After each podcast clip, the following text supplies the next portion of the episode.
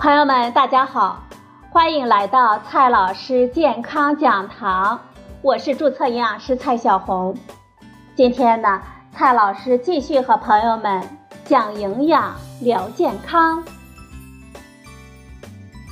今天我们聊的话题是大枣的营养。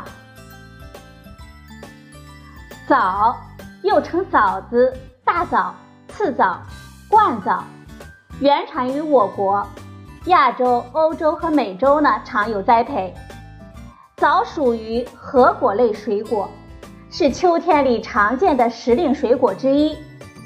根据《中国植物志》，枣类又可进一步的分为龙爪枣、葫芦枣、无刺枣、酸枣等等。这枣啊虽小，营养价值呢却不可小觑。中国食物成分表二零零九显示。每一百克鲜枣当中含有能量呢一百二十五千卡，碳水化合物三十点五克，脂肪零点三克，蛋白质一点一克，不溶性纤维一点九克。由于枣类含糖量比较高，它的能量呢相当于同等质量苹果的三倍。枣类富含多种维生素。每一百克鲜枣当中含有维生素 A 四十微克，胡萝卜素二百四十微克，硫胺素六十微克，核黄素九十微克，尼克酸九百微克，维生素 C 二百四十三毫克，维生素 E 七百八十微克。枣中呢还含有多种矿物质，比如说二十二毫克的钙，钾呢三百七十五毫克。铁一点二毫克，硒一点零二毫克等等。枣中的营养素含量呢，还有以下几个突出的特点。第一个特点，维生素 C 的含量是非常丰富的。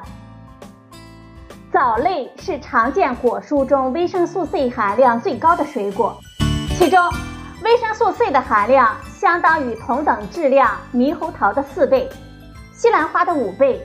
草莓的六倍等等，维生素 C 具有重要的生物学作用，包括抗氧化性、提高机体的免疫力，对一些重金属、苯、细菌毒素都具有一定的解毒作用。中国居民膳食营养素参考摄入量二零一三建议，我们成年人每天推荐的摄入量是一百毫克。每天呢，我们仅需要吃四十毫克的鲜枣，大约呢是六颗，就可以满足我们机体对维生素 C 的需求了。第二个特点，枣中呢富含膳食纤维，膳食纤维能够促进我们肠胃的蠕动，改变肠道的菌群，防治便秘，调节血糖、血脂，控制肥胖，清除汞。镉、砷等外源性的有害物质，吃枣呢有助于我们肠道健康。除了含有常见的营养素之外，枣中呢还含有多种的植物化合物。第三个特点，枣中含有活性多糖。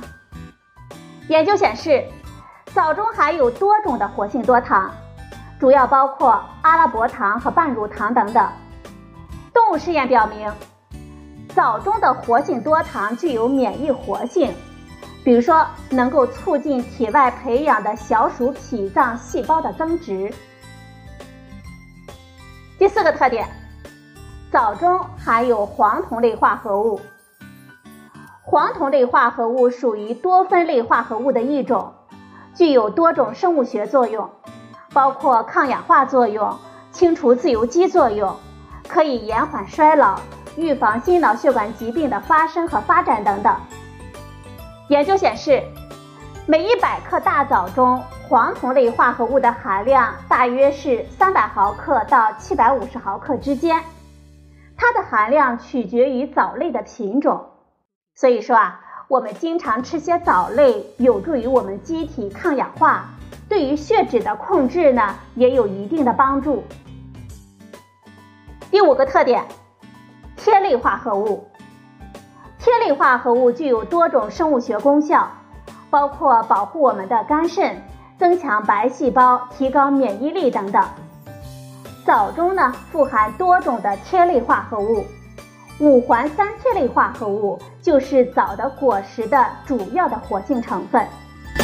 萜类化合物的含量呢，主要与藻类的品种有关。研究显示，冬枣中萜类化合物含量比较高，大约是其他藻类含量的三倍。因此，多吃冬枣啊，有利于促进我们机体健康。